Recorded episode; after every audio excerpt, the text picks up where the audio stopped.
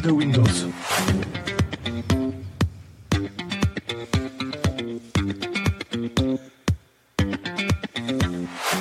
Je m'appelle Cédric et soyez les bienvenus dans ce nouveau numéro de podcast Librement Linux. Et je suis accompagné de deux excellents. Alors la dernière fois je dis euh, compagnons, on va dire les collaborateurs cette fois-ci. Allez, le premier en plus de le retrouver dans son blog numetopia.fr. Il tient les rubriques actualité et sortie de la semaine. Je vous prie d'accueillir le Tux masqué. Salut. Salut. Le second, bah, il est passionné de Linux, il en fait des vidéos sur sa chaîne YouTube. C'est, euh, la chaîne YouTube s'appelle Steve513v3. Et j'ai toujours la même question, Steve. Quand est-ce que tu vas lâcher Windows? Salut Oh, ça c'est la grande forme aujourd'hui, salut tout le monde. ah punaise, il est pas motivé pour changer.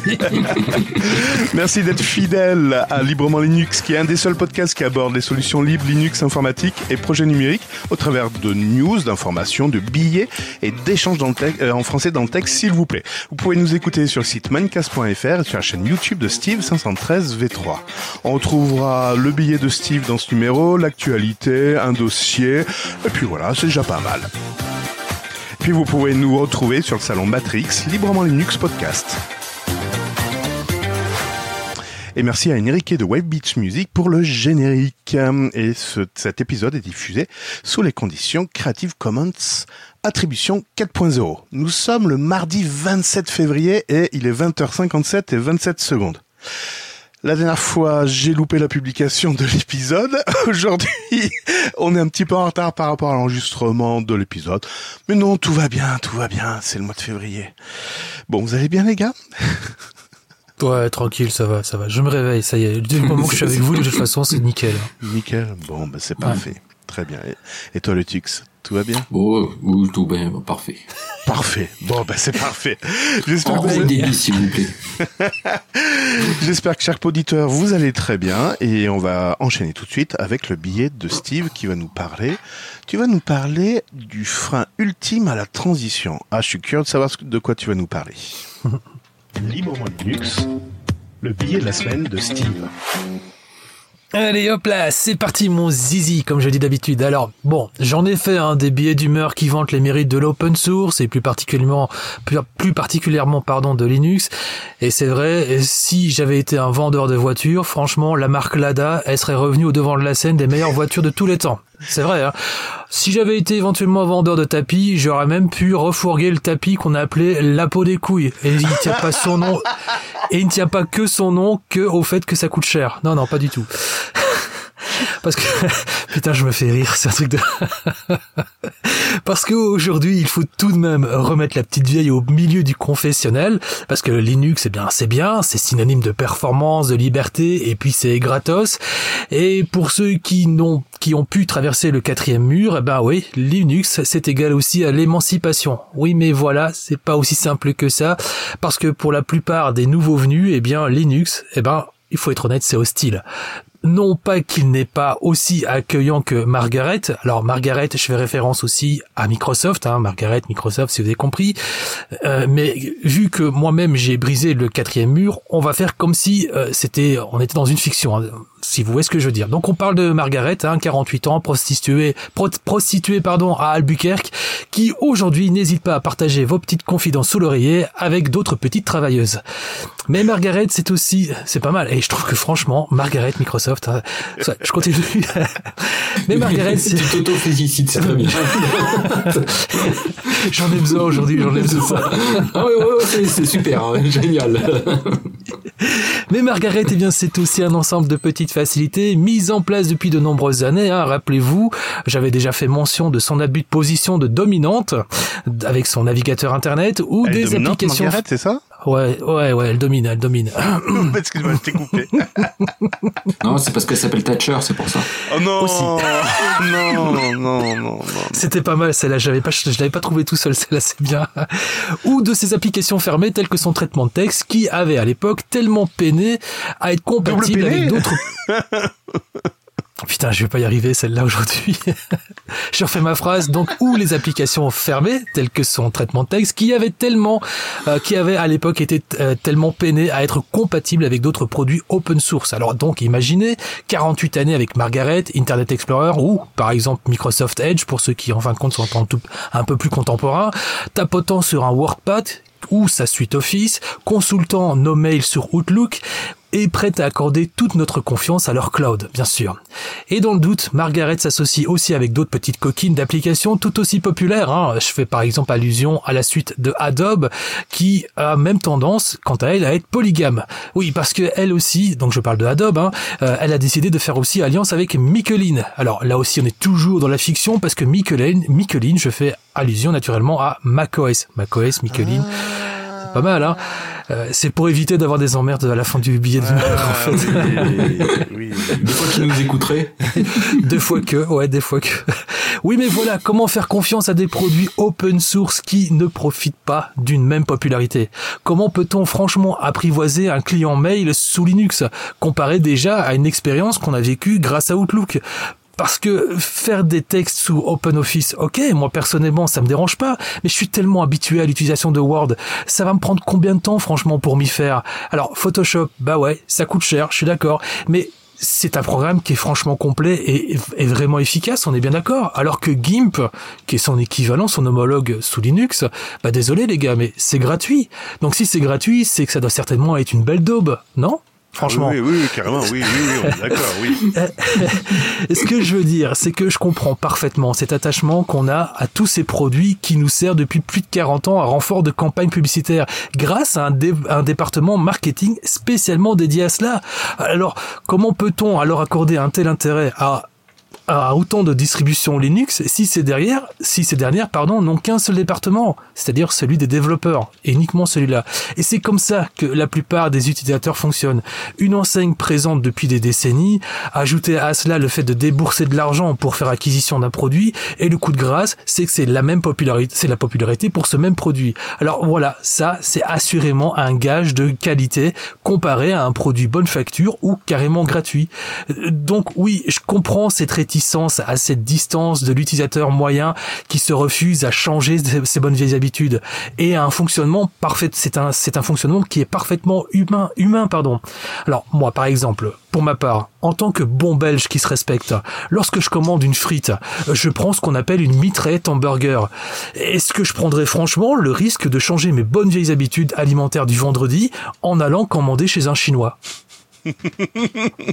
La question se pose. La question se pose. J'ai trois remarques à apporter à ton texte. La première, euh, en effet, quand c'est gratuit, on a tous dans notre esprit, ben c'est de la merde, ça vaut pas le coup. Il vaut mieux acheter un bon un produit. Euh, si tu l'achètes, au moins ça a de la valeur, etc. Et en effet, il y en a qui l'ont très bien compris, compris, notamment Nestlé, qui a pu mettre de l'eau en bouteille. L'eau c'est gratuite. Le fait de la mettre en bouteille et de la vendre, c'est de meilleure qualité, n'est-ce pas, les gars? Exactement. Exactement. Voilà. Donc ça c'est la première euh, la première remarque. La deuxième remarque, euh, c'est que aujourd'hui, ceux qui sont obligés de se mettre à l'open source, j'ai bien dit obligés de se mettre à l'open source, ce sont les professionnels.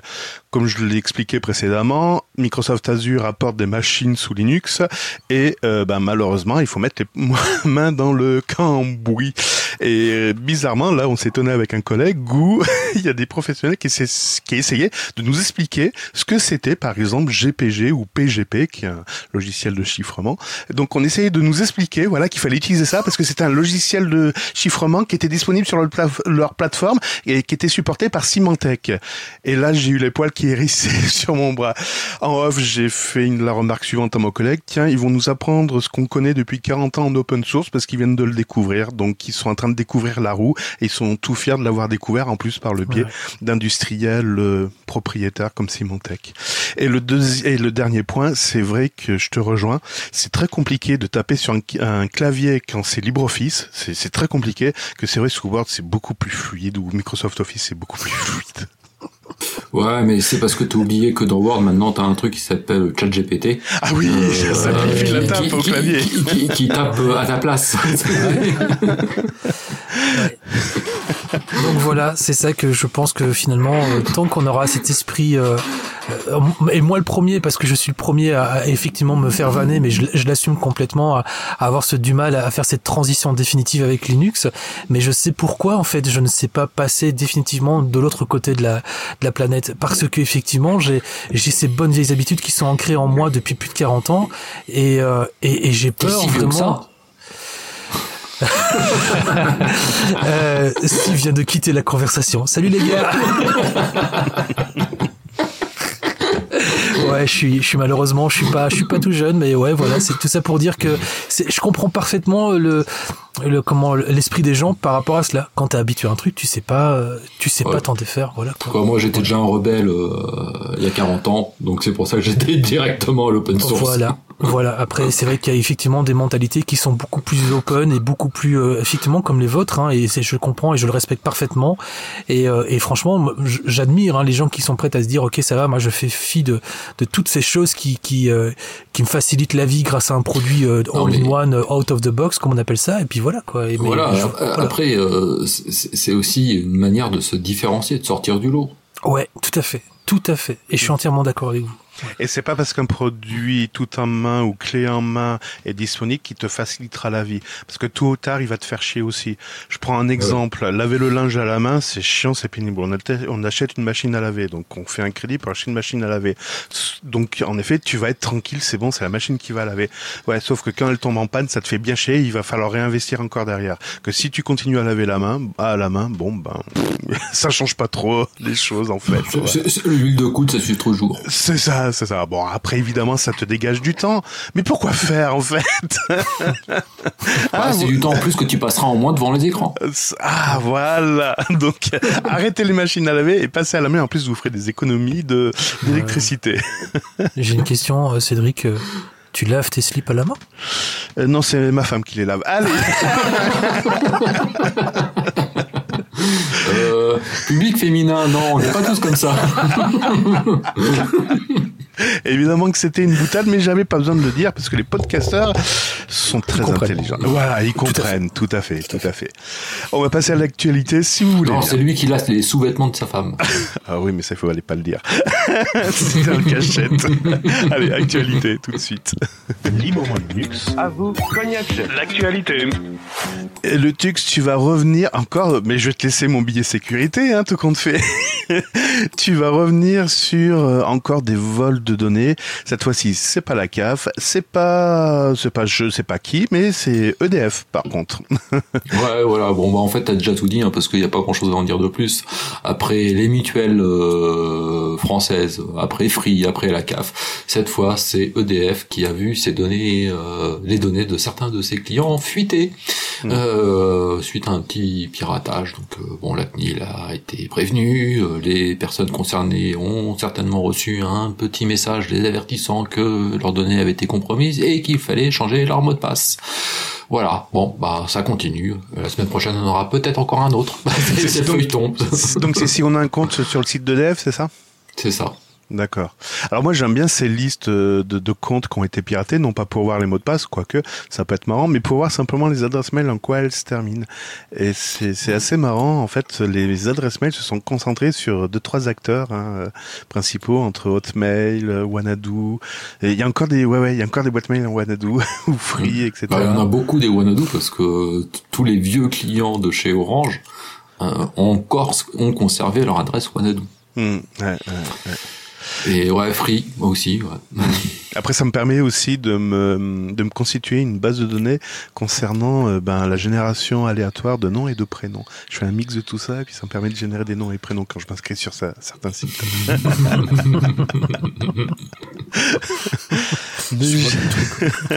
en fait, les, les pirates ont pas de bol avec moi.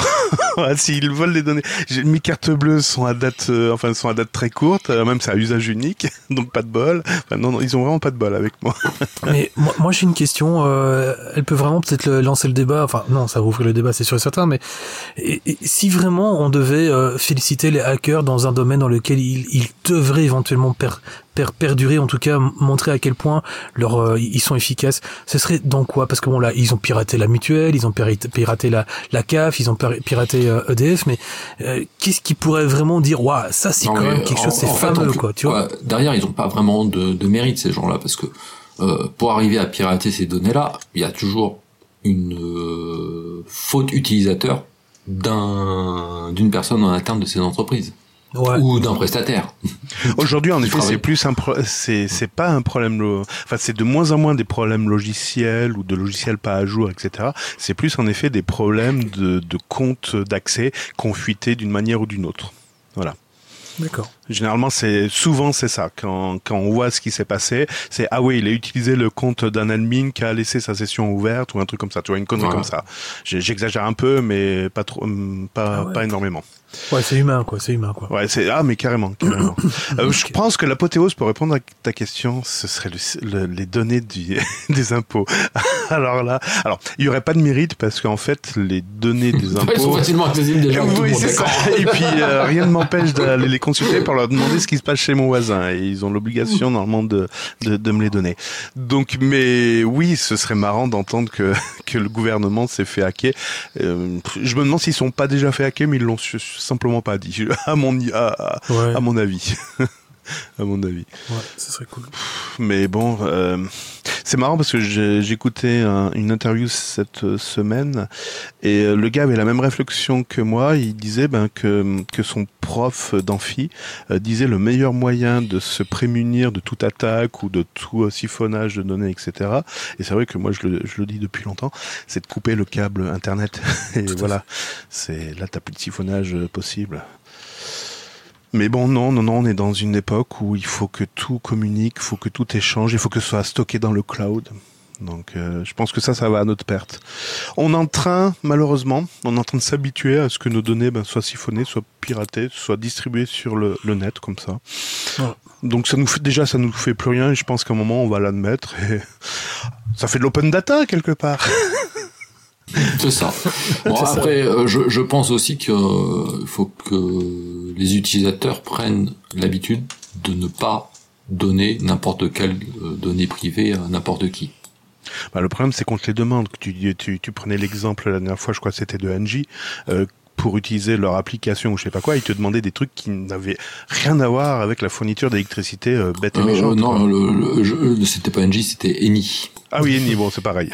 Eni, une société d'énergie euh, d'origine euh, italienne. Ukraine, Ukraine, ukrainienne.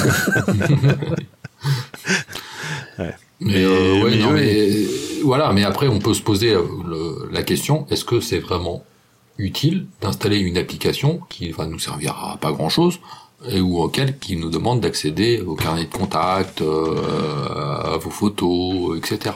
Surtout qu'ils se connecteraient directement à votre compte Google, ils auraient déjà toutes ces infos. Donc je vois Moi, c'était un truc qui m'avait choqué une fois quand j'avais essayé d'installer l'application Plus, qui est l'application, euh, je sais pas si c'est euh, toujours, elle s'appelle toujours non, comme ça, ça s'appelle France.tv, je crois. Ouais, France.tv. Bon, à l'époque, euh, ça s'appelait Plus. Et quand on installait Plus sur son tablette ou sur son smartphone, il nous demandait d'accéder au carnet de contact, euh, au disque dur, euh, à l'agenda, euh, et puis je sais plus quoi. Il y a plein de demandes d'autorisation d'accéder à plein de trucs. Mais je dis, mais je m'en fous. Moi, je veux juste regarder euh, le replay. J'ai pas besoin qu'il contacte mes amis, quoi. Mmh. Mmh. Voilà. Donc l'application, je l'ai pas installée et je me suis connecté sur le site internet pour euh, regarder le replay depuis mon navigateur et comme ça il n'avait euh, que euh, les données du navigateur à accéder. Mmh, ouais, clair. Après il y a ça aussi, moi je trouve aujourd'hui on, on passe tellement, on nous pousse à passer tellement par des applis qui demandent plein d'autorisations d'accéder à plein de trucs, des fois juste un navigateur ça suffit. Non? Oui, oui, oui, entièrement. Et des fois, tu te rends compte que l'application est un, est un simple navigateur, en fait. En fait, c'est ça. Mais qui demande à accéder à plein de choses. c'est ça. Euh, c'était qui? C'était Bourse, euh, pas Boursorama, c'était euh, Banque Direct qui, qui avait fait ça. Ils avaient refondu leur, leur interface qui était devenue AXA. Donc, ouais, télécharger notre nouvelle application AXA. Et en fait, c'était un Chromium qui allait sur le site d'AXA Bank. Voilà. C'est magnifique. Donc, magnifique. Cher auditeur, posez-vous la question est-ce que une application est bien utile et de passer par l'interface web qui est généralement euh, adaptée au mobile, aux tablettes et à un écran un peu plus grand euh, euh, ne suffit pas pour consulter sa consommation électrique. Ouais. C'est vrai. Ouais. C'est vrai. Ok. Allez, next.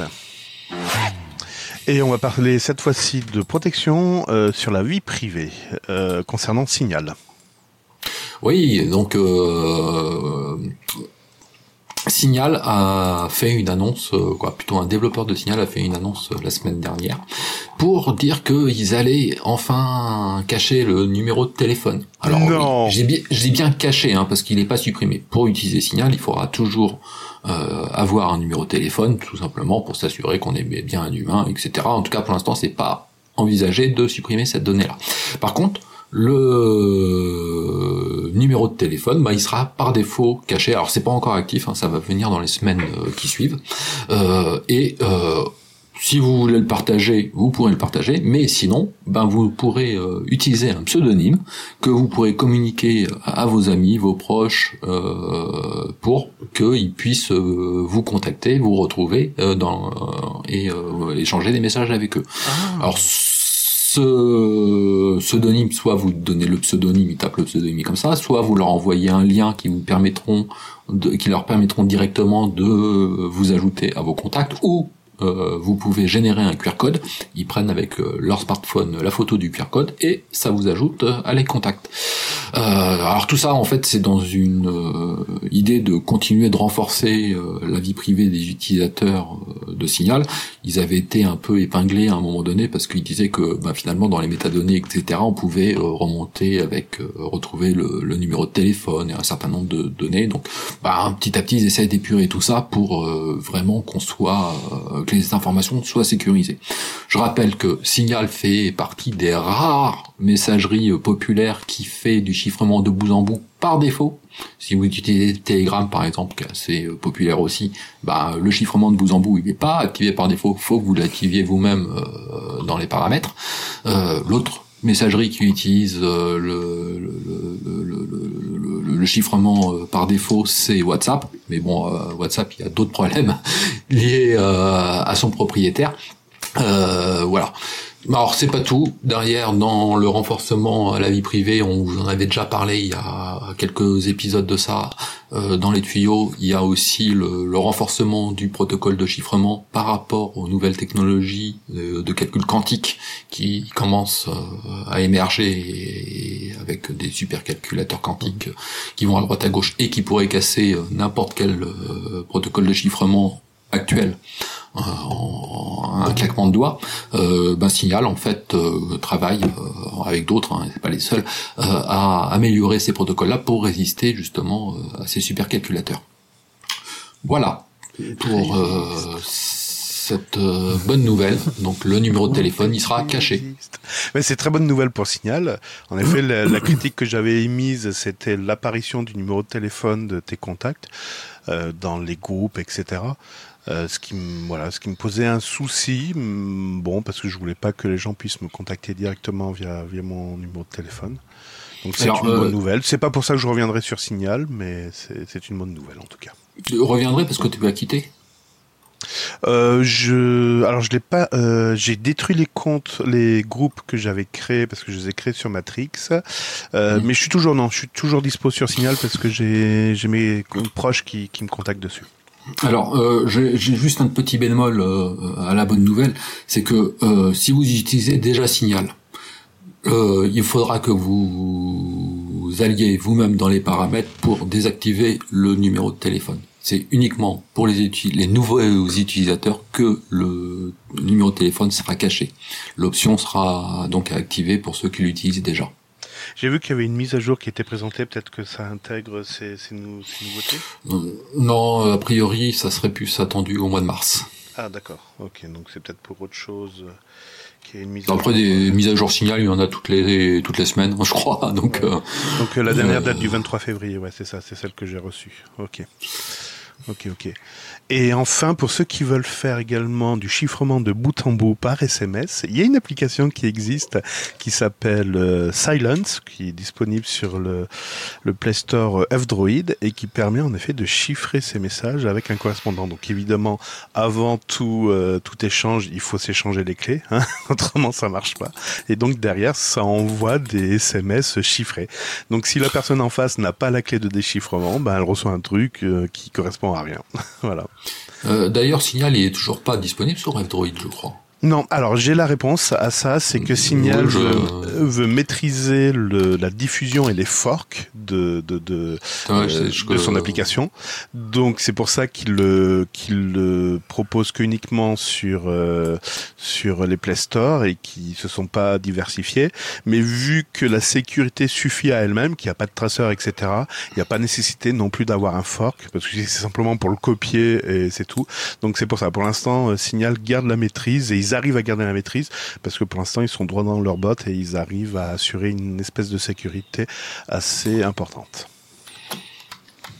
Voilà l'explication que j'ai eue cette semaine. J'ai eu ces bonnes explications d'ailleurs dans le podcast No Limit Sécu euh, qui traitait de, hum, qui parlait cette semaine de, du système d'exploitation pour téléphone euh, iOS, enfin pas iOS justement EOS,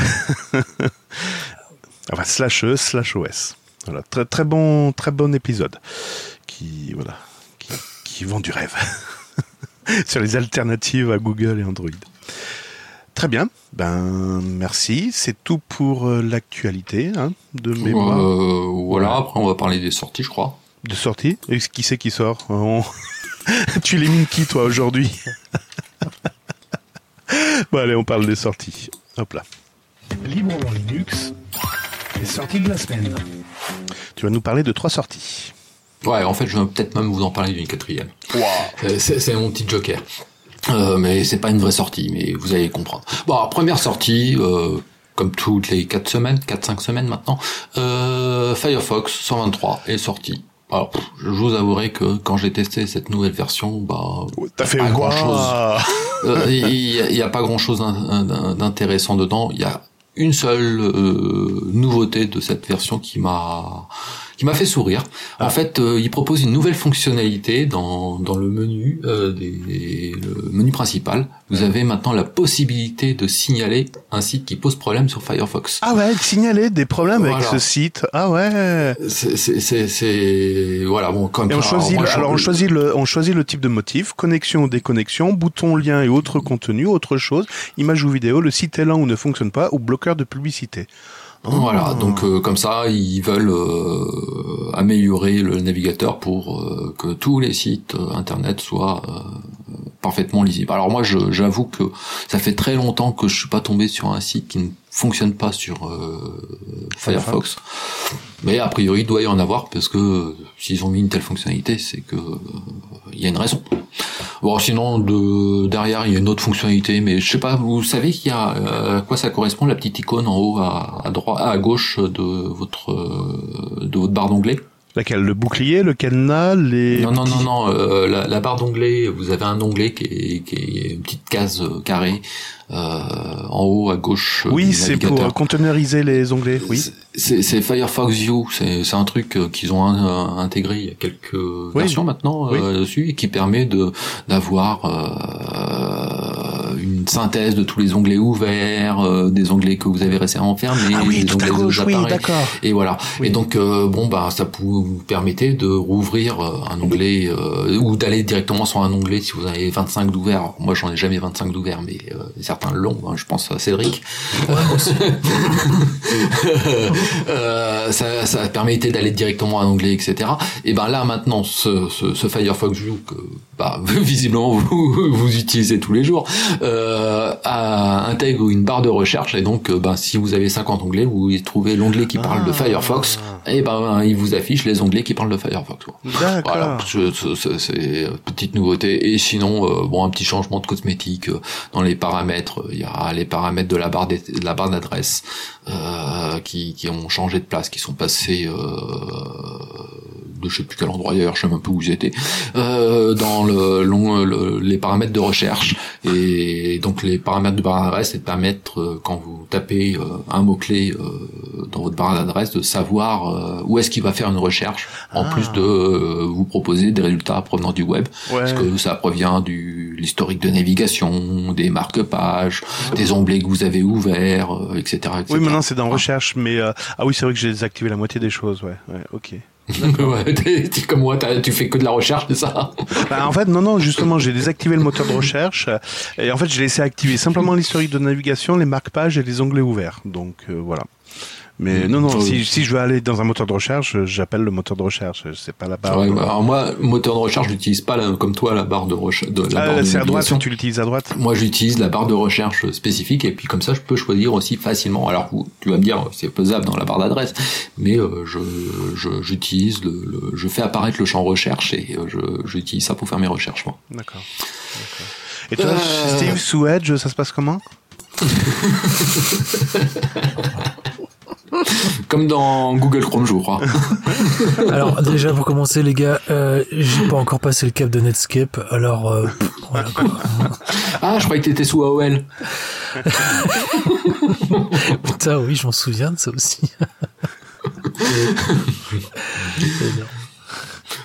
Bon, comme on, comme on est très joueur euh, ce soir, euh, il y a une sortie qui va vous intéresser, c'est euh, J'ai compris.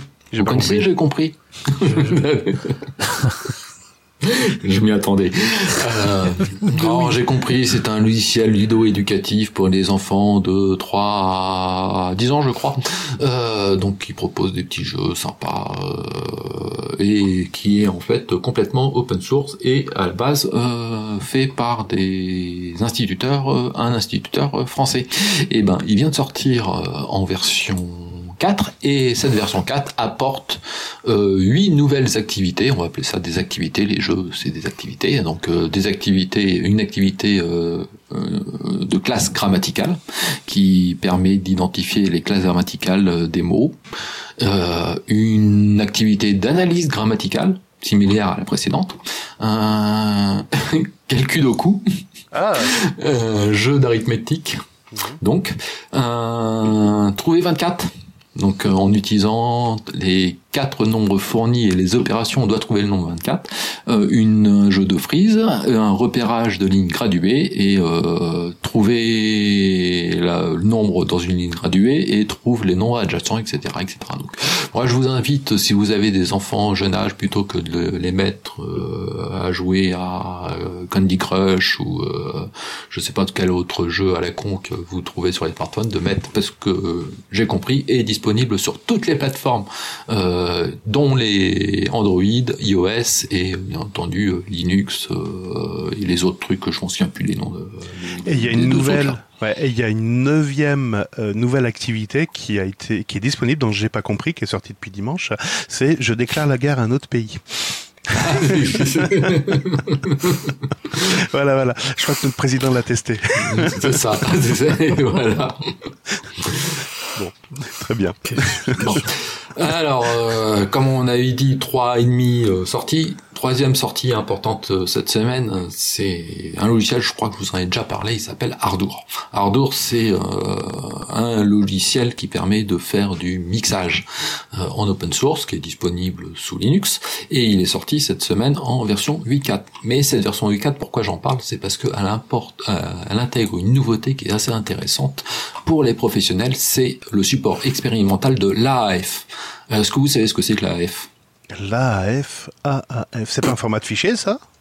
Alors c'est un format de fichier. En fait, Ah oui, dans le dans une post-prod euh, professionnelle, on va échanger des fichiers entre des logiciels de montage, des logiciels de mixage, des logiciels de compositing, etc., etc. Et euh, derrière, pour échanger ces projets, euh, ben, il faut échanger le projet et en même temps euh, changer les médias. Mais on va pas échanger euh, un média qui est compilé, qui a déjà été transcodé, etc. On va en changer en fait un fichier qui est un pointeur et qui va englober, on peut englober ou pas dans le même fichier. Euh, on va échanger un fichier qui s'appelle AF. Et donc le fichier AF, c'est un petit fichier qui fait un peu ce qu'on appelle une EDL, qui va dire à tel, à tel endroit j'ai tel euh, morceau qui va commencer à tel timecode, terminer à tel timecode, dessus on lui met tel effet, etc. Donc ça permet d'avoir des, sources euh, brutes et en même temps d'échanger euh, dessus les différents mixages. Et ça, euh, c'est un format qui, a été euh, développé, je, je dis pas de bêtises, c'était Avid Technologies qui a développé ce format-là pour proposer un fichier d'échange sur toute chaîne de production audiovisuelle, donc entre le montage qui est fait avec un média composer, le compositing qui va être fait avec un logiciel qui s'appelle DS et le mixage qui s'appelle Pro Tools. Derrière, bon, bah, les industriels propriétaires qui font des solutions propriétaires, ils ont compris que l'AF, ça devenait euh, important. Donc aujourd'hui, euh, quasiment tous les logiciels propriétaires qui permettent de faire du montage, du mixage, du compositing, etc., intègrent ce format de fichier. Et donc, bah maintenant, euh, Ardour c'est pareil, il va pouvoir supporter ce format de fichier. Et donc moi je dis que c'est une bonne nouvelle parce que ça veut dire que Ardour, il pourra s'intégrer dans des chaînes de production professionnelles. Euh, et donc on pourrait remplacer, imaginons un jour, Pro Tools par Ardour. Bon après euh, Ardour, il y a encore quelques progrès à faire pour pour être pour convaincre les mixeurs à l'utiliser et en gros euh, peut-être prévoir une IHM et une configuration un peu plus sexy que ce que nous propose actuellement.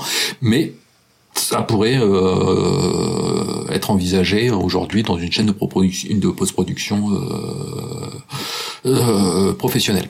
Autre chose qui est aussi intéressante dans cette nouvelle version, c'est euh, le support de plusieurs contrôleurs euh, MIDI, dont des contrôleurs Akai, Lexicon, Yamaha, d'honneur et plein d'autres. Je ne vais pas tous les citer, mais si vous êtes un peu dans la partie et que vous faites du, du son et tout ça, bah, c'est des noms qui vont certainement vous parler puisque c'est des noms qui sont assez répus, assez euh, connus et, utilisés dans le milieu de la post-production. Voilà. Et comme pour enchaîner et pour faire la transition, on reste dans le domaine de l'artistique et tout ça. Il y a une bonne nouvelle, c'est que euh, cette semaine, il est sorti une euh, nouvelle version de GIMP, dont nous parlait précédemment Steve, qui, alors, euh, qui est la dernière version de test, on va dire, euh, développement, avant la version 3 de GIMP qui est attendue depuis des années. Euh, alors, je vais pas vous citer les nouveautés de cette version-là, bon, elles sont pas très intéressantes de toutes les lister, mais c'est surtout la bonne nouvelle, c'est que la version 3 de GIMP va pas tarder à sortir maintenant.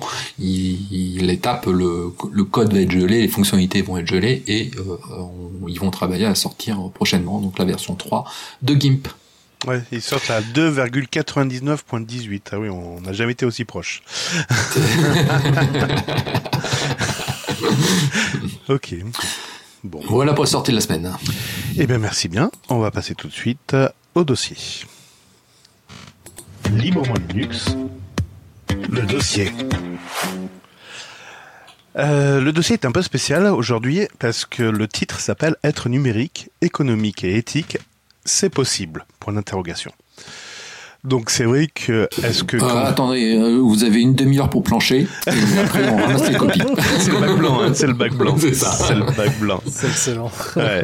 Alors c'est vrai que numérique, économique, éthique, ça fait trois notions qui sont euh, complètement différentes. Alors être numérique, c'est-à-dire être geek, utiliser des outils informatiques, euh, utiliser des outils en ligne. Euh, voilà. Économique, c'est économie dans le sens sous, économie dans le sens utilisation des données, dans je partage des ressources, et éthique, ben est-ce bien, pas bien, est-ce méchant ou pas méchant? C'est voilà. Donc il faut il faut mélanger les trois.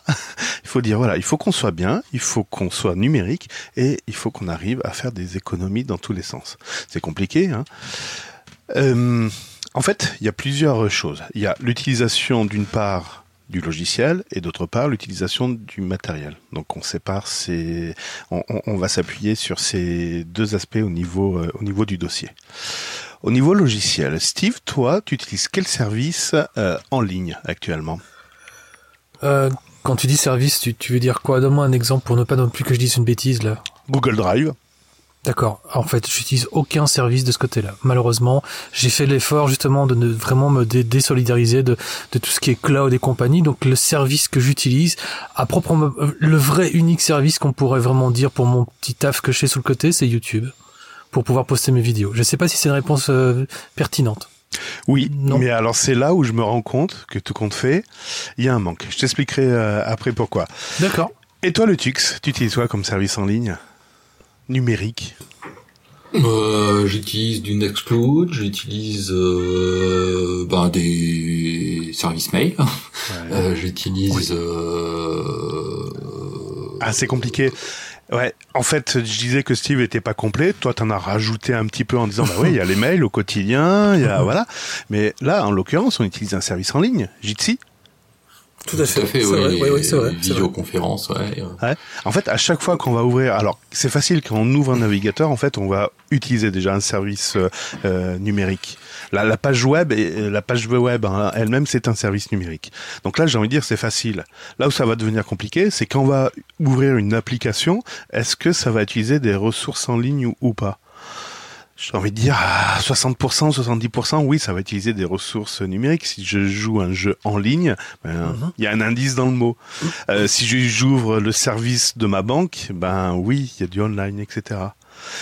Mais là, j'ai envie de dire, je fais référence à des services qui sont incontournables, tout compte fait. Jitsi, ben, mis à part prendre la voiture, et se déplacer et se rencontrer en réel, bon, là, il y a un aspect économique. Euh, j'ai envie de dire, on, on est obligé de euh, d'y passer par là. Aller à la banque en ligne, maintenant, ben, c'est pratiquement incontournable. Par Mhm. contre, il y a des services qui sont un peu plus euh, contournables. On n'a pas besoin de les. Est-ce qu'on a besoin réellement de faire du YouTube? Ouais, pour me distraire. Ouais, mais t'avais pas une bibliothèque de DVD C'est vrai. Moi, Bon, j'en avais une de VHS. Oui, vrai, VHS. On est d'accord, Netflix et compagnie, c'est complètement euh, accessoire. Je suis entièrement d'accord, c'est vrai. Voilà. Et on a l'impression qu'en plus, on, alors Netflix, ouais, on paye un petit abonnement parce que produire des films ça coûte cher, mais non, ça paye également les tuyaux, ça paye également les serveurs. YouTube c'est gratuit, ben non, pas tant que ça. Il y a de la pub, vous êtes envahi par la pub, ben ouais, c'est pour payer, payer les serveurs, etc. La banque, ben vous le payez par les abonnements. Alors si vous a, si vous payez pas d'abonnement, vous le payez par les paiements en ligne. En fait, il se récupère une commission et c'est comme ça qu'il se rémunère. En fait, tous les services sont pas pas gratuits. Quand vous allez sur le site mancast.fr pour écouter librement Linux, concrètement, c'est pas gratuit. Je paye beaucoup d'argent par mois pour avoir un serveur pour que vous puissiez écouter librement euh, li- Linux. En fait, il y a rien qui est gratuit. Il y a, toujours un, un- coût caché. Donc, en fait, les services numériques, on a l'impression que, ouais, vu que c'est du numérique et vu que l'accès entre guillemets est facile et gratuit, pourquoi s'en priver? Est-ce que ça coûte de l'argent? Ben oui, ça coûte de l'argent. Ça coûte énormément d'argent. Ça fait mal au cul tellement que ça coûte cher. Et justement, on est en train de se poser la question. C'est maintenant, est-ce qu'on va faire payer le consommateur? Alors le faire payer comment? Par de la pub, par de la collecte de données qu'on va revendre derrière, ou le faire directement payer par un abonnement? D'ailleurs, c'est la question qu'on se pose. On veut se débarrasser de Google. Ah ouais, mais c'était gratuit. J'arrivais à avoir des mails gratuits, etc. Là, tu me proposes ça sur Nextcloud et tu me demandes de payer un serveur. Ouais, et ton serveur, euh, tu me le fais payer cher en plus, tu me le fais payer euh, 15, 20 euros par mois. Ben ouais, mais en fait, c'est le prix que Google doit dépenser, lui, de son côté, pour héberger tes données. Donc c'est là où on commence à toucher du doigt, ben Internet, c'est pas gratuit. Et les services numériques, c'est pas gratuit. Vous avez d'autres exemples? Euh, alors Tu vas mettre les pieds dans le plat, Steve? mais, mais, mais justement, en fait, là maintenant sur le coup, en fait, on utilise plein plein de trucs, effectivement, euh, sans s'en rendre compte. euh, Enfin, euh, oui, effectivement, tout à l'heure, le texte parlait des mails. Euh, J'ai fait référence à Netflix. Alors, bien évidemment, bah, toutes les VOD. Euh, euh, je sais pas. Alors là, franchement, oui, je crois qu'en fait, on est envahi par des trucs sans, sans, ré- sans réellement s'en rendre compte, en vérité, non? Et Pour les moteurs de recherche, par exemple, aussi. Le moteur de recherche, exactement. Ouais. ouais. Ouais. Quand on flâne sur Internet, bon, c'est pour passer du temps, ok, très bien. Mais en fait, ça, ça, ça pompe de l'énergie, ça. Et quelque part, il faut qu'il y ait un retour sur investissement. Donc, il- la, la- la personne en face. Alors, j'avoue que pour Mancast, il n'y a pas forcément de retour d'investissement parce que c'est un hobby et en fait, je finance euh, cet hobby. Mais c'est un coup. Moi, depuis que j'héberge moi-même les mails, que j'héberge moi-même mes services cloud, etc., je me rends compte que tous ces services ont réellement un coût. Et tant que tu fais pas cette transition, tu t'en rends pas compte en fait. tu dis ouais c'est gratuit, allez c'est bon, on va l'utiliser, il y a pas de problème, on va en profiter, on va se gaver. Mais se gaver euh, par rapport à quoi? Parce que derrière, bon là j'ai parlé d'argent, ça a un coût, etc. Mais c'est un coût également euh, concernant euh, la production des serveurs. Vous savez combien de temps Amazon garde les serveurs en production? Euh, Pas longtemps. Euh, pour, Ouais. euh, pour, pour expérience avec, par exemple, les serveurs de l'époque où je jouais assidûment sur World of Warcraft, je pense qu'ils ne les gardaient pas plus de 7 ans, si je ne me trompe pas, et je pense que ça a vraiment bien diminué depuis lors. Quoi, en fait. Alors, t'en es très loin. Alors attention, Ah, toi, doutais. en tant qu'utilisateur, toi, tu vois l'aspect, et en fait, ils vont te mettre un coup près en disant le système d'exploita- d'exploitation sur lequel t'es, il n'est plus maintenu, donc il y a Mhm. une date de fin. Mais derrière, il y a du matériel. Mais vu que c'est de la virtualisation, j'ai envie de dire, quand ils changent de machine physique, toi, tu le vois pas du tout, c'est totalement transparent. Tu as toujours ton petit OS avec tes programmes qui tournent euh, dessus. Non, Amazon a été fier d'annoncer cette année qu'ils prolongeait de un an la durée de vie de leur serveur qui était déjà établie à 4 ans. Les serveurs, ils les gardaient 4 ans. voilà. Donc tous les 5 ans maintenant, ils vont changer le serveur, ils vont changer la carte mère, le microprocesseur, les disques durs, etc. Donc ça veut dire que tous les 5 ans, il y a des milliers et des milliers de serveurs qui partent à la benne ou qui partent en recyclage, etc. et qui sont remplacés par d'autres. Alors là, on parle d'Amazon, mais je vous rappelle, il y a Azure, il y a OVH, il y a One to One, il y a One and One. Euh, enfin, il y a, plein d'autres industriels qui font du cloud euh, computing et euh, qui, qui sont pareils sur des cycles assez courts. Alors, je sais pas si OVH les change tous les 4 ans ou tous les 5 ans, mais les change également régulièrement. Non, eux, ils attendent qu'un incendie arrive. Ah, mauvaise langue. mauvaise langue. Donc il y a un impact, euh, voilà, environnemental. Notre empreinte environnementale, en fait, elle est là, elle est là. C'est pas le fait de prendre sa voiture pour aller acheter un ordinateur. Non, non. Là, c'est carrément les composants, etc. Et je vous rappelle que c'est très compliqué de recycler un ordinateur. hein. Il y, a, il y a plein de métaux, etc. Euh, Euh, Il y a aussi une raison à tout ça, c'est que, en tout cas en France, euh, il y a ce qu'on appelle le coût d'amortissement Oui. du matériel. Et à savoir que quand on achète du matériel, on fait une immobilisation pour une durée donnée. Aujourd'hui, le matériel informatique sur des ordinateurs de bureau, c'est 3 ans, et sur des serveurs, c'est 5 ans. Au-delà de cette période-là, pourquoi les, euh, les entreprises qui en ont, ils les changent C'est parce que, passé cette période-là, le matériel est imposé. Donc on va l'entreprise va payer une taxe sur l'immobilisation de ce matériel-là. Donc ça pousse à changer le matériel.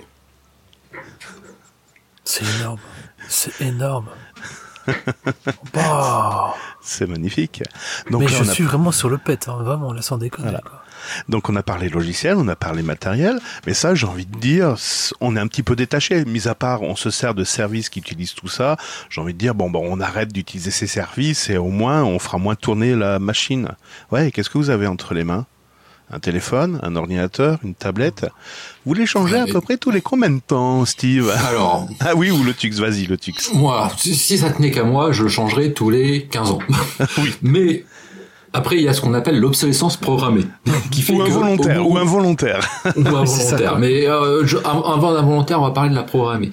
Déjà, faut savoir que le système d'exploitation sur votre téléphone, grosso modo, vous allez avoir dans toute la vie du téléphone, à partir du moment où vous l'avez acheté euh, neuf, peut-être une, voire deux mises à jour logicielles. Au-delà de cette période-là, il n'y a plus de mise à jour. Après, Google, par rapport à une version d'Android, il va la maintenir à peu près 5 ans. Donc, grosso modo, vous avez un téléphone pour le garder à peu près sûr euh, avec les failles de sécurité euh, corrigées pendant 5 ans. Au-delà de ça, vous, vous le gardez à vos risques et périls. Mais derrière, bah, il y a un truc qui va tomber en panne très rapidement, c'est la batterie. Dans 80% des téléphones, on ne peut pas changer la batterie. Ça. Donc, au bout de 5 ans, votre téléphone est comme ça. Mais derrière, il y a aussi toute une politique commerciale qui fait qu'on vous dit tous les deux ans, vous allez changer de téléphone. C'est ça. Parce que oui, ce que tu oublies de dire, ou euh, c'est que Google en effet maintient Android sur ton téléphone pendant 5 ans. Alors c'est pas tout à fait ça la, la politique de Google. C'est Google fournit un Android corrigé aux constructeurs qui eux vont rajouter les pilotes qui sont dans ton téléphone pour pouvoir pousser cette mise à jour. Donc en fait c'est sur la volonté du constructeur qui est au milieu. Et quand bien même ce téléphone serait distribué par un distributeur, par exemple Orange, comme il le faisait un certain temps, il fallait également que ça passe par les mains d'Orange pour qu'ils puissent rajouter également leur surcouche. Donc en fait, tu avais trois intermédiaires dans l'eau. Donc s'il suffisait qu'il y ait un intermédiaire qui dise non, c'est bon, on arrête, on ne maintient plus euh, cette mise à jour, et ben toi, au final, tu n'avais plus de mise à jour au bout de six mois en fait. Voilà, ça. Mais alors ça a un peu évolué avec les versions d'Android plus récentes, puisqu'en fait, ils ont essayé de mettre euh, un peu comme sous Linux des paquets différents pour être indépendants de la surcouche euh, constructeur. donc, mais au niveau des, moi, par exemple, je, je prends un exemple tout con euh, sur un téléphone Android, euh, votre version d'Android elle est plus vieille depuis 5 ans, Gmail ça marche plus. Hmm. Ouais. Voilà. Donc c'est en ce sens-là où je dis Google supporte pendant 5 ans, c'est-à-dire que les applications qui vont tourner sur une version d'Android pendant 5 ans vont être maintenues par Google, mais après de 5 ans, c'est fini. Ouais. C'est racheter un nouveau téléphone. Après, tu as les systèmes d'exploitation qui vont te dire ah maintenant je vais avoir besoin d'une puce spécifique pour la nouvelle version de mon Windows. Ah, ouais, ça, ça s'appelle Windows. voilà, voilà, voilà. Alors, donc, et puis la puce, hein, faut qu'elle soit assez récente, donc elle est moins de 5 ans. Alors après, j'ai envie de dire, ils ont utilisé, ils ont dit, mais pourquoi on leur imposerait cette puce? Qui a dit sécurité? Oui, c'est le bon mot. On va mettre sécurité. En effet, c'est pour la bonne cause. De toute façon, c'est toujours pour la bonne cause quand on vous appose un truc, évidemment. Donc là, Microsoft a sauté sur l'occasion en disant le chiffrement. Vous avez besoin de la puce TPM qui va contenir le fameux mot de passe qui va permettre de chiffrer et déchiffrer les infos entre le disque dur et l'ordinateur. Et c'est tout. D'ailleurs, il y a récemment, il y a ouais, eu un hack, euh, il y a eu un hack qui disait, ouais, mais ça, cette clé, si on se met entre la puce et la carte mère, on peut récupérer la clé. La non, réponse... mais il y a même pire que ça. Ah non, non, la réponse, que... non, mais elle était magnifique. La réponse de Microsoft disait, ben, vous désactivez le TPM et en fait, à chaque démarrage, l'utilisateur entrera le mot de passe de, de déchiffrement du disque.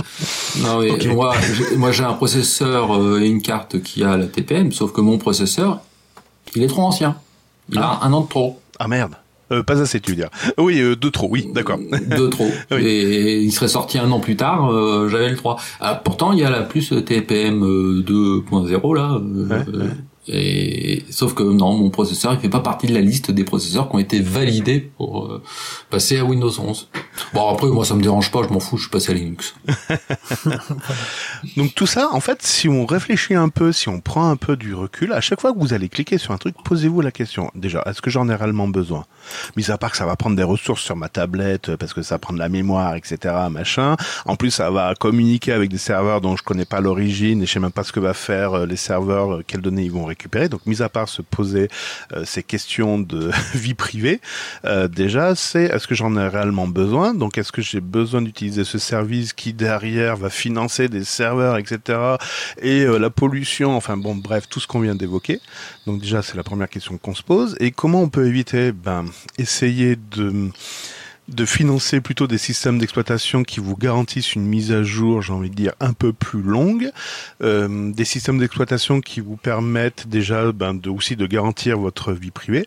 Et eh ben, par exemple, je pense sur les téléphones qui ont Android, le remplacer, pourquoi pas, par la, la solution EOS, euh, mmh. qui est une solution alternative et vous y trouverez que du bonheur. D'ailleurs, en parlant de OS, excuse-moi, je fais une oui. petite parenthèse, il y a un très bon article que je vous invite à lire, cher auditeur, sur euh, linux.fr qui compare euh, Lineage OS VS Euphora OS, je crois que ça s'appelle. Mmh. Euh, donc deux OS, euh, alors, il y a une, une, couche Android et il y a une analyse euh, entre de comparaison entre les deux en fonction de ce que vous voulez faire qui est très intéressante à découvrir. Ouais. Est-ce que c'est vraiment la peine que vous utilisiez des services de streaming? La dernière fois, j'ai engueulé un gamin parce qu'il était en train de regarder une vidéo sur Netflix et euh, moi, bêtement, je lui fais en train de le regarder sur le Kodi, puis il me regarde, non, non, c'est sur Netflix. J'ai cru que j'allais le déchirer alors qu'il était sur sur le Kodi, le, le truc. Voilà. reprenez un peu du recul là, voilà. Reposez-vous les bonnes questions. C'est vrai que c'est facile d'appuyer sur la télécommande où c'est marqué Netflix, c'est un accès direct, machin. Pourtant votre codie là, il est en train de prendre la poussière. Euh, remettez-lui un coup de jeunesse, je sais pas. Faites-y quelque chose. non, ouais. Reprenez du recul et reposez-vous vraiment les bonnes questions si vous voulez. Alors vous aviez déjà, vous faites déjà attention à votre à votre vie privée quoique on n'y fera jamais assez attention, ben maintenant il va falloir aussi également prendre en compte, savoir est-ce que ce que je suis en train de faire c'est réellement économiquement viable, est-ce que je suis pas en train de gâcher des ressources de manière inutile, et est-ce que c'est réellement éthique? Ouais, moi j'aurais aussi une, un axe de réflexion à, à donner à toutes ces toutes ces données que tu nous as fournies. Euh, ce, tout, toutes ces personnes qui ont des, des boîtes mail euh, dans lequel vous empilez 10, 15, 20 ans de mails que vous lirez jamais. Derrière, ça prend de la place sur des serveurs. Faites le ménage. Votre boîte mail aujourd'hui elle peut accueillir 20, 20 gigas de données. Mais est-ce que vous avez vraiment besoin de 20 gigas de mails conservés que vous lirez jamais? Surtout On sait jamais. La publicité. On sait jamais. ouais. Et tous, les tickets, de caisse que je reçois de l'entrepôt du bricolage, j'en fais quoi si c'est pas dans les mails? C'est ça.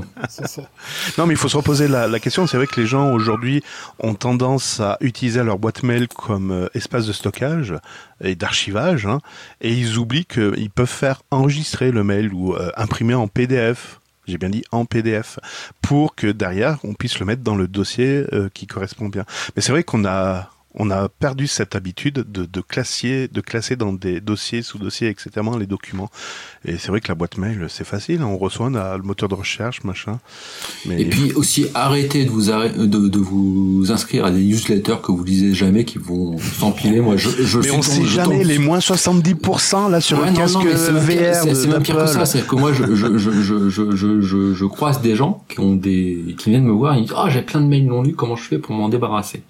Euh, je regarde les mails non lus, alors il y en a 10 000, 15 000 mails non lus, et c'est que des, des, des, mails de promotion, des newsletters et tout comme ça qu'ils lisent jamais. Je dis mais pourquoi vous êtes abonné? Ah bah oui mais bon, euh, je me suis abonné. Alors déjà un, si ça vous intéresse pas, vous pouvez vous désabonner. Deux, euh, effacez-les au fur et à mesure parce que derrière ça s'empile, ça s'empile, ça prend de la place sur un serveur. Les 20 gigas que vous avez d'espace de stockage, en fait derrière c'est 80 gigas puisque ça va être répliqué à plein d'endroits différents. Donc arrêtez de gaspiller du stockage, de l'énergie pour alimenter ce stockage, des composants des serveurs qui sont pas recyclés quand ils vont partir au rebut, etc., etc. Tu voulais rajouter quelque chose, Steve?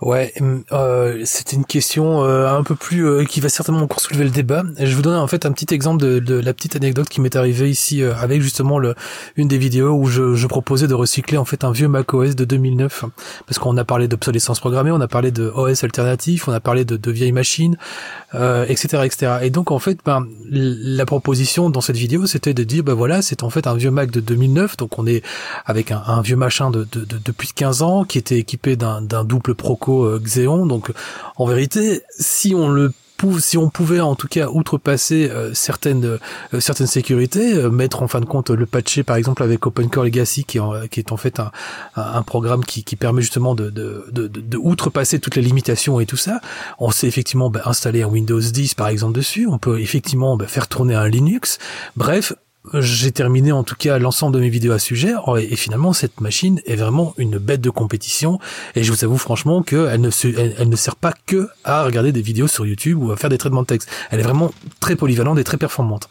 Eh bien figurez-vous qu'en fait je me suis fait incendier par, je vais pas dire par beaucoup, mais en tout cas je me suis fait incendier par la plupart des des, euh, des, euh, des, viewers en me disant mais qu'est-ce que tu viens me faire toi avec ta, ta ton vieux Mac qui ressemble en fait à une vieille deux chevaux euh, quel est l'intérêt franchement de me présenter ça en 2024 mais vraiment et, et, et j'ai envie de vous poser la question mais je réponds quoi moi ces gens-là en fait? ils me laissent sans voix ces gens-là. ouais, c'est ça. Il vaut mieux les ignorer. Alors ça fait réfléchir, en effet. Mais est-ce qu'on a besoin d'acheter une Ferrari pour aller acheter des patates au supermarché du coin? Ah, c'est clair. Je suis entièrement d'accord. C'est ça. Mais c'est vraiment dans cette optique-là que j'ai voulu lui répondre aussi. Mais je trouve ça tellement déconcertant de voir que les gens, et, malheureusement on, aura beau en débattre, hein, mais les gens en réalité, tant qu'on leur on créera une, certaine forme de besoin avec simplement le matériel et l'avancée technologique qu'on leur met sous le nez, qu'ils s'en battent les rats de savoir si en fin de compte c'est éthique, c'est écologique, c'est responsable, c'est ceci, c'est cela. Ils s'en battent les rats. Et ça me désole profondément de voir que les gens ont absolument besoin aujourd'hui de mettre du RGB dans leur PC pour dire waouh comment que ça chatouille dans mon PC, tu vois. Mmh, mmh. Ou, quel est l'intérêt, tu vois Et tout ça naturellement rentre dans le débat du côté éthique, écologique, éco-responsable, et, etc., etc. Quoi. Mmh, c'est clair, c'est clair. Après, c'est vrai que ça fait plaisir d'avoir une bête de course, etc. Quand tu veux compresser une vidéo, de mettre 20 minutes au lieu de des, des 5 heures habituelles euh, pour compresser en, en, X 285. En effet, ça fait plaisir. Là, oui, t'as as besoin de, de, de, de, puissance. Mais euh, pour faire du traitement texte sur euh, libre, librement, le LibreOffice, euh, ouais, non, c'est peut-être pas utile, en effet. Ou peut-être pour regarder les vidéos sur mytf1.fr, peut-être. Ouais, je sais pas. you Après, il y en a. Le problème, c'est qu'aujourd'hui, euh, je reviens un peu ce qui s'est passé sur le salon librement euh, Linux, où euh, c'est Monsieur Spock, Mister Spock, pardon, qui te disait que ta vidéo était géniale. Et c'est vrai que j'avais rebondi, rebondi ah là-dessus en disant, ben merci, en effet, mmh. merci. Ben ouais, il a pas critiqué le fait de dire, ah ouais, mais c'est nul. Pourquoi t'as utilisé un Mac? Tu vois, il aurait pu rebondir parce que tu utilisais un Mac et qu'il était anti-Mac. Et non, il a eu la décence déjà de souligner la qualité de ton travail, etc. Et de dire mais pourquoi pas C'est intéressant. Et certains non sont là simplement pour réagir parce qu'ils cherchent en fait le défaut. Voilà, ils vont chercher la petite bête, ils vont chercher le défaut. Oui. Et voilà. Donc t'as eu le t'as as eu euh, ouais t'as eu le défaut de pas utiliser le dernier cri en matière informatique. Voilà. Voilà. C'est ça, exactement. T'aurais utilisé le M4 de chez Apple qui est pas encore sorti, là tout le monde aurait fait Waouh Ouais, et tu fais tourner Linux dessus. Waouh Vraiment, c'est ça quoi, c'est ça. Ah, enfin voilà quoi. C'est que et la moitié de ces personnes qui te feront cette remarque ne seront même pas capables d'installer un Linux sur un Mac. Voilà. Tout à fait. Tout à fait. Bon. tu voulais rajouter quelque chose, le Tux Ouais, quoi, le, moi, le, truc, c'est faut arrêter de, de, de, se faire attirer par les sirènes du marketing.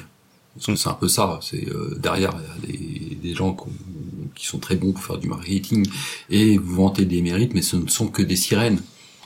On en revient à la bouteille, euh, l'eau en bouteille. Voilà. L'eau est gratuite et pourquoi l'eau en bouteille fait du carton, fait un carton, euh, c'est parce que c'est le marketing, les joies du marketing. Voilà. Donc en gros, bouchez-vous les oreilles pour pas écouter les sirènes. Et buvez l'eau du robinet. et buvez l'eau du robinet. après, ça dépend des endroits, euh, parce qu'il y a des endroits, l'eau du robinet, elle est aussi chargée de glyphosate que l'eau en bouteille. C'est pas faux. Ouais, mais ça fait des protéines, tout ça, ça fait des vitamines, c'est bien, c'est bien, on est bien conservé après. Après, ça nous fait notre prochaine immunité pour la prochaine guerre nucléaire, hein. donc en même temps, ouais, qui, qui va pas tarder à arriver, ouais. ouais. c'est ça. un, petit point d'optimisme dans cette fin d'émission. ouais, ouais, ça fait du bien. mon Dieu, mon Dieu, mon Dieu. Très bien. Bon, en tout cas, merci Cédric pour ce, ce bon exposé et j'espère que ça apportera réflexion à tous nos, nos auditeurs et à leurs amis et, à leurs amis d'amis et tout ça. Écoutez Cédric. non, non, non. Et, d'ailleurs, je crois que on peut écouter la version longue dans pas très longtemps. Euh, Alpe Linux Oui, en fait, cet exposé sera, alors ce sera pas ce que je viens de dire mot pour mot, euh, ce sera présenté d'une manière différente, mais en effet, il y aura une conférence qui se tiendra à la médiathèque de Chambéry le 20, le samedi, pardon, 30 mars. Oui, c'est ça, je me trompe pas, le samedi le samedi 30 mars à 10h à la médiathèque de Chambéry, donc en Savoie. Et en effet, c'est l'association Alpinux, donc qui fait la promotion euh, de Linux et des solutions libres, euh, qui fera cet exposé. C'est être numérique, économique et éthique, est-ce possible? Et avec le soutien en effet de la médiathèque de Chambéry. Voilà. Génial. Et ça veut dire que si on vient, on pourra faire un selfie avec toi avec notre nouveau GSM euh, smartphone avec Google et tout ça? Google ou Apple, ou tout à fait.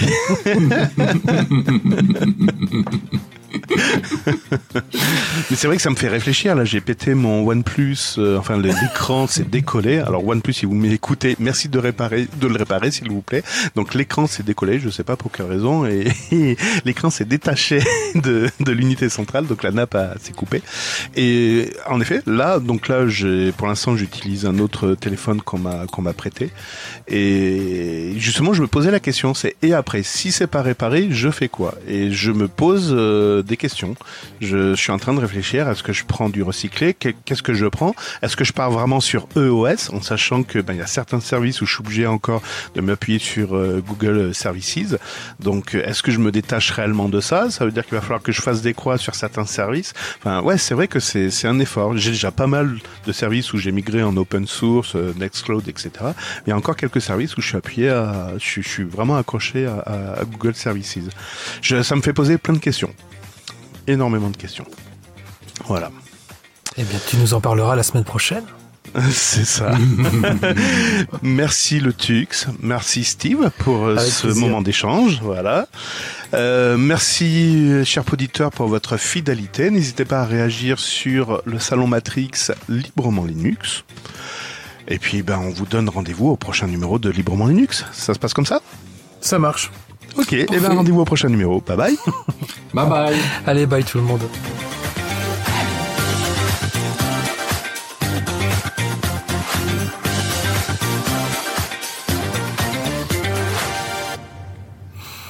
Tu sais que on parle pas souvent de Enrique, mais ce mec, il doit quand même souvent avoir mal aux doigts à la fin. Je veux dire, guitare, basse et compagnie, tu vois, ton, ton, ton, ton, ton, tu vois. Tu devrais quand même au moins le remercier. Enfin, je veux dire, oui, merci à Enrique fois, pour ta je musique, remercie machin, mais- Enrique de Wellbeats Music. en fait, tu vois, ça fait toujours penser aux musclés dans Dorothée quand je change la musique Ah derrière. oui. J'imagine derrière qu'il est en train de faire son petit solo de musique là, tu vois. Surtout que tu l'as tenu là ici pendant trois minutes pour pouvoir clôturer le truc. Ah ouais, mais la boucle, en fait, elle fait même 10 minutes. Donc, il pourrait tenir 10 minutes. Enrique, quand même, franchement, ah, Trop la classe. ciao, ciao bambino que je dis envie de te dire. hein.